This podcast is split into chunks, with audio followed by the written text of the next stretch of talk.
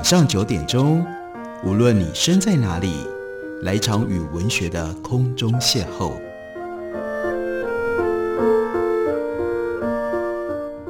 杨照谈书，邀您一同遨游文学世界，认识古今中外的经典之作。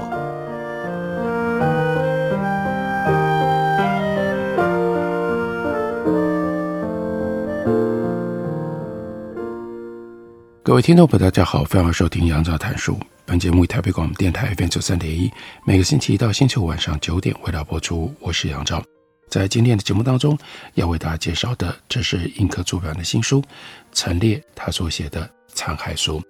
陈列他曾经在一九七二年因为政治事件而入狱，在牢里面待了四年八个月，这是他非常特别的政治受难的经验。在这本书里，他重新回顾了自己曾经在景美看守所度过的一些日子，而这本书是由国家人权博物馆跟印刻同时出版的。在回忆当中，陈烈说，多年以前，同时也是我离开景美看守所多年以后，我初次独自走入目前已经成为白色恐怖景美纪念园区的游客中心的时候，觉得自己真的就像是一个游客。突然之间，发现自己好像置身于一个陌生的空间，对于自己如何来到这里，感到一阵子的茫然错愕。室内宽敞，灯光明亮，不同样式和色彩的座椅摆设的随意而且又实用，一切都让人觉得愉悦、舒服和放心。这跟我对这个园区的记忆和有过的想象都很不一样。然后。柜台的义工人员站起来招呼我说：“有什么需要帮忙吗？”日后知道我也是政治受难者之后，他们有的会以前辈、先辈名称来称呼我，常常让我觉得有些尴尬。我在入门里面的门口旁边继续站了几秒钟，等待真实的认知到来。他说：“我虽然被关在这里三年多，但全部都在看守手里，根本不可能有机会进入其他的区域。”现在这个全称叫做游客服务导览中心的空间，据说是由原来的高等军事法院改造的。我当然也没看见过这个法院，然而我却一直以为这整个园区应该就是阴森的、不光明、让人不愉快的。我在窗边的沙发上坐下来，静静看着明亮的大片玻璃外那几棵高大的橄榄树。和椰子树，看着树叶偶尔在微风当中轻轻晃动，也看着树下草地上温柔的光和影。这些是我很早很早以前，在一个接近中午时分，一个人惊慌无助躺在军事法庭前长椅所约略看到的那些大树吗？时间仿佛在休息，室内室外一片波光幻影。这是一个为参观者准备的，让他们可以在进入历史之前转换和调试心情的过渡空间。我隐约听到楼上导览员传来的年轻的笑声，这不再是一个迫害人的地方了。然后，一群中学生推门进来了，二三十个，男女都有。我看到他们原本在室外嘻嘻哈哈的样子，进入到室内，一时间收敛了，几乎都安静下来。只有目光热切而且疑惑的游移搜寻，长期大猎捕过后的地方，必然仍然留下践踏的痕迹和肃杀的气息。人说话的声音会降低，或者不知道要说什么样的话。这依然是一个让人感觉到压抑的地方。陈列曾经在这个地方被关了三年多的时间。他回忆被审判，但是呢，判决还没有下来。也就是刑期未定的时候，大家都是忐忑不安、犹疑不定的。不过表面上却又显得平静，一种戒备性的、压抑性的平静。我从来不曾见过任何人哭泣或者是呻吟，但有时候我会在他们某一个静默的坐着，或者是恍惚失神的时刻，瞥见了脸上的神色所隐含的深沉的悲伤、疲倦和无助。夜里，我也很少察觉有人躺着。翻来覆去，自己的烦恼、自己的忧虑，都独自忍受，为了尊严强忍着不透露出来，或干扰到同为不幸的其他人。大家各有一道坚韧的防护墙。有的时候睡不着，陈列就说：“我会用我入狱前住在佛寺里一位出家师父教我的方法，观想肉身不存在，于是从四肢末端开始，整个身躯缓缓缓缓地化解掉，如云无声地逐渐消散。如果是半夜惊醒，经常会一时间不知道自己身在何处。等到慢慢回魂了之后。”就暗自听着周遭的动静，还有墙外社会的声音，好像在确认这个世界仍然在运行。我们必须要压抑各种不同的情绪，以免让日子难过。甚至很快的，到后来这些情绪就慢慢的被隐藏起来，隐藏得很深很深。后来一般人因此总认为我们这种人，大抵看起来都是平和温顺的人。这是刑期未定的时候。等到判刑确定了之后，从入狱之日到纯形式化的审判过程当中，或曾有过的任何不切实际的幻想，那些在深夜躺下就寝的时候，或是从怎样的梦中惊醒的时候，偶尔妄想可以获判无罪，重新返回社会，生命若有的破洞可以缝合起来的一丝丝希望，一旦判刑了，这些都不会再有了。心情是风雨长期不时飘摇过后的一池死水，或者说从此完全死了心，彻底失望。但因为这样的死心和失望，我重新认清并且确认了真实的处境，并且反而逐渐就不再忧虑了，甚至也没有屈服和自怜之感。绝望生出力量来，我一再告诉自己，一定要设法尽量收拾起那些破碎而自己还喜欢。还珍惜的东西，让他们找到其他的路径和形式，而得以在暗中重生过来。我和其他狱友一样，知道不能就此崩溃了，因此我们每天都一再的重新振作、武装自己，都独自在进行无声的战斗。我们个别以各自的方式适应、对抗和存在，包括做一些可有可无的事情，放松心情，像是下棋啦、画画。等等，我开始接受了未来必须要在牢狱当中度过七年岁月的事实。原来当时被判了七年的徒刑，把未来七年和正常社会的绝对隔离当作是完全离开故土亲友旧时的一次远行，当作某一种不再回头的决心和绝情，面对一个特别的未来。刚刚讲到了，必须要独自在进行无声的战斗。而陈列他在狱中进行战斗，其中一种方法，那就是读书。后来呢，他更进一步的在狱里面翻译书。他就回忆，对我坐牢的时候心境调整很有助益，而且因而让我度过最难熬的坐牢初期的是奥地利著名精神医师 Victor Frankl 他所写的《意义的追寻：从集中营到存在主义》。Frankl 他是犹太人。父母、妻子、哥哥都死在纳粹的集中营当中，自己则是经历过四个集中营的幸存者，和妹妹活了下来。他以自己在集中营的经验写成了这一本书。他分析了从震惊到否认，到惧辞或幻想会被赦免，到接受冷漠以保护自己并抵抗世界，到最后找到受苦的意义，这几个阶段的心理急转。他说：“我们不再能够改变处境的时候，就只能够尽量改变自己。这其实就是存在主义宣说的道理。一个无意义的世界，你被抛掷在其间，一种存在，并不表明有任何意义，除非你去找到意义，并且去彰显意义。如一初期，每当心情低落，我就会回去阅读其中的一些章节。在他所被关押的五十号房。”有一长段时期，刑求还未定的林叔叔则连续借阅《明儒学案》，一本读完了就借另外一本。这一套一共有好几十册的线装书，陈列之前听都没听过。从书名猜想，原以为这应该是中国明朝时期学术界的论战秘辛，或者是怎样奇特曲折的冤案，所以也好奇借来看了。但其实根本不是。而是有关当时理学心学门派源流和发展的整理，就是所谓的学术史。我大概努力看了一两本之后就放弃了，转而有一阵子读了熊十力、牟宗山等人的著作，林叔叔则仍然继续静静地坐着阅读，很专心的样子。我一直常觉得，即使他的官司未决，他已经选择活在另外一个世界，放心的只和古代的文人往来，并且从中间发现了一些当下没有的形而上的道理和秩序。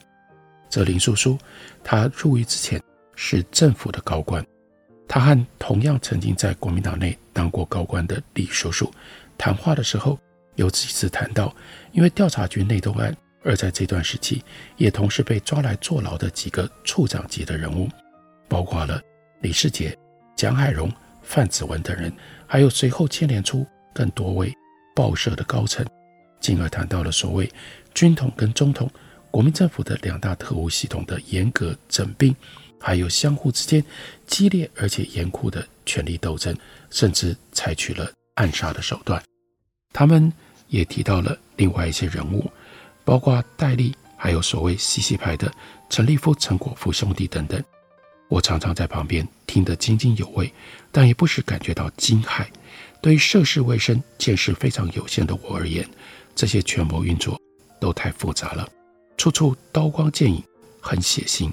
这是我第一次听到中统、军统这一类的名称，第一次知道曾经有过这样的神秘单位。所以有时候听得不是很清楚，有头绪。但是呢，他们也不愿意多谈。我偶尔发问，想要多知道一些细节的时候，他们就会说这些事知道太多没有什么好处。我知道他们是好意，不愿意我太走入黑暗，甚至可能会有。危险的深处，可能就走不回来了。在某些情况底下，好奇心是会让人受伤，乃至于致命的。我们休息一会儿，等会回来继续聊。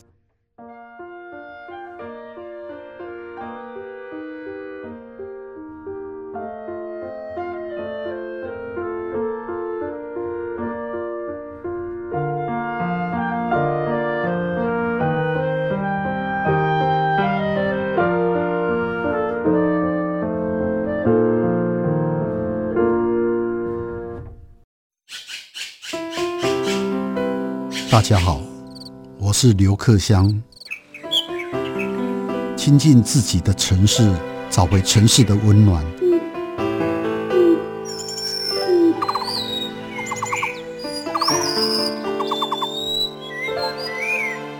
听见台北的声音，就在台北广播电台，FM 九三点一，AM 一一三四。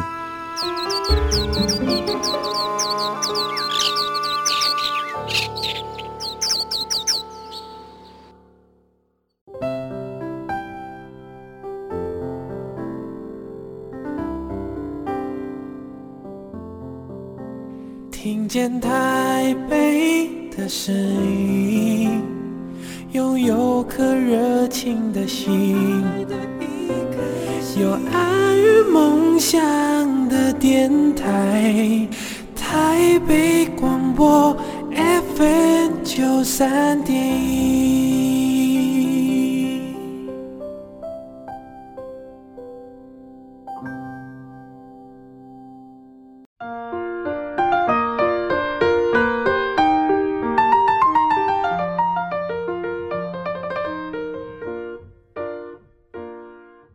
感谢你继续收听《杨照谈书》。本节目以台北广播电台 FM 九三点一，每个星期一到星期五晚上九点，为大家播出到九点半。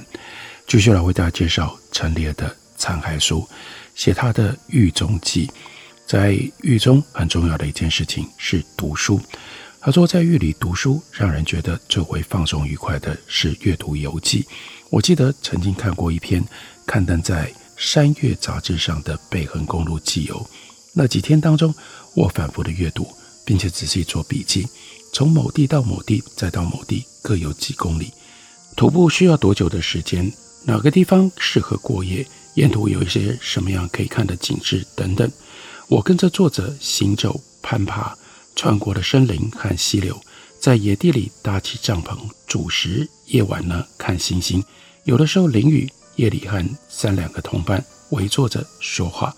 那几天当中，我每天走出牢房，很快乐地走了不少的路，走过很多美丽而且新奇的空间，去了很远的地方，看了很多的风景。我一再想象出去之后，一定要亲自走一趟，经历和完成这个旅程。这篇记述曾经带给我小小的希望、安慰和鼓舞。不过出狱之后，早先是因为没有余裕，包括经济上的拮据，经常烦恼着生活的窘迫，没有心情。后来则可能是由于不愿再去联想起这段令人不愉快的受辱的过去，所以即使我喜欢上山下海，在这个岛上。到处游荡，至今反而仍然一直没有走过北横。从在狱里面读书，接下来更进一步的，他找到了机会可以翻译书。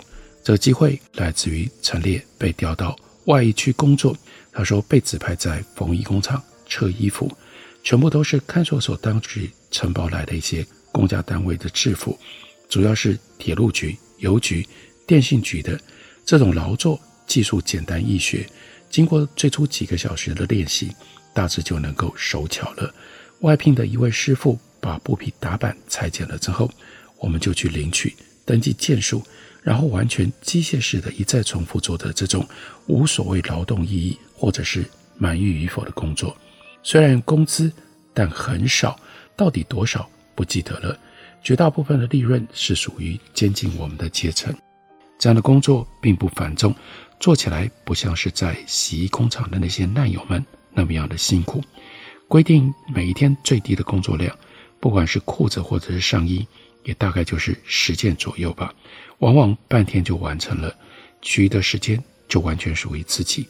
有的时候更可能因为季节性的关系，会连续一段日子没有衣服可以车。这些自由的时间，我大致用来读书。有两次，我试着翻译书。第一次翻译的书是一本名为《The Odessa File》美国的畅销小说，叙述的是战后一名记者对于纳粹战犯的调查和追缉。书是一位朋友送来的，他说这部小说已经改编成为电影，因此有出版社想要搭配即将上映的电影来发行中译本。如果有兴趣，不妨试试看。但他也强调，可能会有其他出版社也在抢译这本书。所以必须要尽快译完送出。所以呢，这个时候陈列利用所有的空档来进行，把译文抄写在三十二开很小、分行线间距更小的一种笔记本里，所以尽量的把字写得很细小，压缩空间来增大簿子的容量。我当时这么认为，想要经由所方审核的手续，把译好的文稿送出去，至爱难行。因为即使内容能够通过审查，过程也必然旷日费时、缓不济急，所以只能够借由偷渡的方式。我希望能够争取到一两次特别接见，不必隔着玻璃用电话交谈，而能够跟接见者直接接触跟说话的这种会面方式。在这个过程当中，设法将体积缩得很小的译稿暗地的交给来者带走，大概花了不到两个月的时间。译完了这本小说，非常密密麻麻写在四本簿子里，但却偏偏没有找到适当的时机把它们送出去，所以后来就放弃偷渡出去的念头了。出狱之后一直留存的这其中三本小簿子，算是一种纪念。现在这几本小簿子是放在人权纪念馆里当做收藏品的。后来我另外着手翻译了我很喜欢的一本小说。Arthur Koestler 的《Darkness at Noon》正午的黑暗，陈列把书名翻作《黑色的烈日》。这是一本以俄共三零年代大整数为根据的监狱小说，描写的全部都是阴惨的侦讯过程，以及革命党徒在专制独裁体制下的真正信念、堕落、噩梦，以及到最后的死亡。其中那些同志牺牲和折磨昔日同志的情节。让我偶尔会抬头望向坐在我对面右侧远处，戴着老花眼镜专心车衣服的五十几岁的陈伯伯。他被判十二年，是调查局内部斗争整肃案件当中的一员。他的同案一些原为特务单位的高官，有几位仍然常年囚禁在一墙之隔不到二十公尺以外的鸭区里，犹未定谳。而其中一位会在两年之后自杀在独居房里。这本小说的作者 Koestler，他是匈牙利籍，他曾经是欧洲许多军事跟思想战场上的老兵，也是集中营和监狱的常客。小说是用德文写作的，不过最初出版是英译本。那个时候，Koestler 他在英国坐牢。这种人这样的一本作品，竟然能够通过审查来到坐牢的陈列的手里，当然呢，他非常的精细。有好一段时候，这本书总是放在我专用的缝纫机右侧下方的一个小抽屉里。我已经很快地读过了一遍，并且开始翻译了几页，但不久之后决定停手。我担心，即使对管理比较宽松的外役区，狱方仍然可能突然查访，尤其是某一个所谓的伟人生日或者是重要节庆之前。我担心这些翻译的文字如果被看到了，会惹来。难以预料的麻烦，所以在缝制了每一天最低定量的衣服之后，有的时候我就再回去用中英文对照的方法读《Warden》《湖滨散记》，一方面学习翻译的技巧，一方面跟着《湖滨散记》的作者梭罗躲入宁静的山水林野里劳动散步，领会梭罗他如何过某一种单纯的日子。这样的日子当中。偶尔我会走到工厂外面舒展筋骨，玉立在走动。洗衣工厂的人在斜对面二楼顶的大平台上忙着挂晒邮局的大帆布袋。阳光有的时候亮丽，白云是在蓝天里，一切好像都很安静，即使有人声也很模糊。只有厂房内仍然在踏动的几部缝纫机断断续续发出单调无聊的“咳咳咳”的声音。这样的时候，我也总不免会想起，只有隔着一道高墙，另一边那鸭区里的人，那些大都还在等待判决的人。c o s t e r 他在小说里就这样问：关在这些蜂巢小室里的两千人都正在做什么事呢？他们的那些别人听不到的呼吸声，别人看不到的梦境，以及他们因为恐惧和渴望而发出的低意的喘息。如果历史是一个可以计算的问题，那么，两千个梦夜会有多少的重量呢？两千个无助的恳求又有多大的压力呢？陈列回忆说：“我在缝衣工厂当外役的时候，缝纫机一共大概十台，成为两排面对面排列。我的位置背靠着墙，那排最旁边，另一侧是跟我年纪相同的红卫人。我们的关系有一点特别，红卫人比陈列。”晚将近五个月被捕，判决的罪名是跟人一起发起了组织，叫做大同主义青年革命军，要阴谋以暗杀抢劫造成社会经济混乱，散发残端进行宣传，要达到武力推翻政府的目的。这个案子呢，涉及了六七个人，但最后坐牢的只有洪卫仁和他的老师王进雄，他们都被判十年的徒刑。陈列就说：“我认识这些涉案者当中的好几个，而且曾经住在一起至少半个月。那是我们先后被捕前一年的夏天，地点是花莲太鲁阁附近山间的一座佛寺里。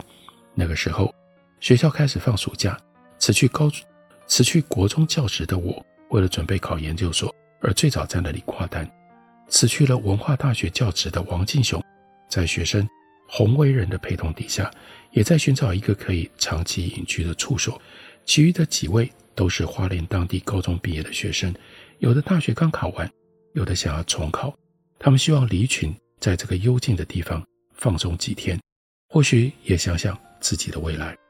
就这样，原本互不相识的我们，出于不同的原因，分别从各地来到的山里做久战不易的寄居，而在同时寄居的那小段日子里，几乎。每天都在一起，一起三餐，同桌吃斋饭，一起在附近溯溪游泳、爬山、散步，一起在入夜之后坐在佛寺前横跨深谷的一座吊桥上聊天，或者争辩一些什么事，一起在好几个晚上聚坐在王敬雄的房间里，安静地听这位年轻的哲学系老师侃侃而谈所谓物理哲学之类的学问，谈宇宙本体、相对论、量子、粒子、时间与空间、实有与虚无等等很抽象的东西，并且回答这些年轻人所提出来的一切疑问。陈列回忆，我听得似懂非懂，但因为他讲话的时候语气从容，内容脉络似乎条理分明，而关心和思索探究的又是超越现实利益的东西，脱俗清新，这一切都让我和其他人觉得他这个人和他的话很迷人。短暂之间的这种互动交流，后来竟然又在狱里面重逢。就是这样的人，他们到后来变成了政治犯，被和社会隔离。那是台湾白色恐怖时期当中非常令人遗憾、悲痛的一段过程跟经验。其中很鲜活的一段个人的经验，就写成了陈列的这本书，书名叫做《残骸书》，介绍给大家，特别推荐给大家。感谢您的收听，我们明天同一时间再会。